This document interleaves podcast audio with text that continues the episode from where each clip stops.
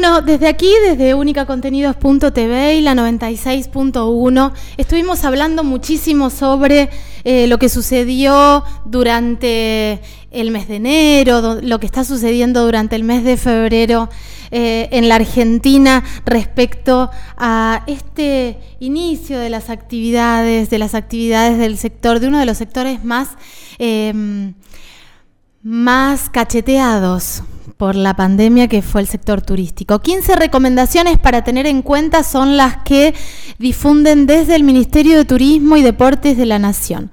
Si vas a una playa pública, consulta si hay límites de acceso o permanencia. Se recomienda que no acceda si su ocupación es elevada y no permite mantener la distancia interpersonal.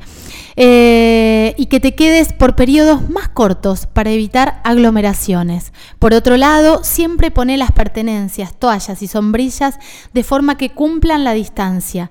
Tampoco compartas tus objetos personales. Anda con tu mate, con tu vaso, con tus galletitas.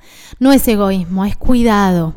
Las actividades deportivas en la playa individuales y de forma que siempre se mantenga la distancia interpersonal. Bueno, ahí vamos con la pelota paleta, que me encanta. Eh, la distancia de dos metros debe mantenerse tanto dentro como fuera del agua.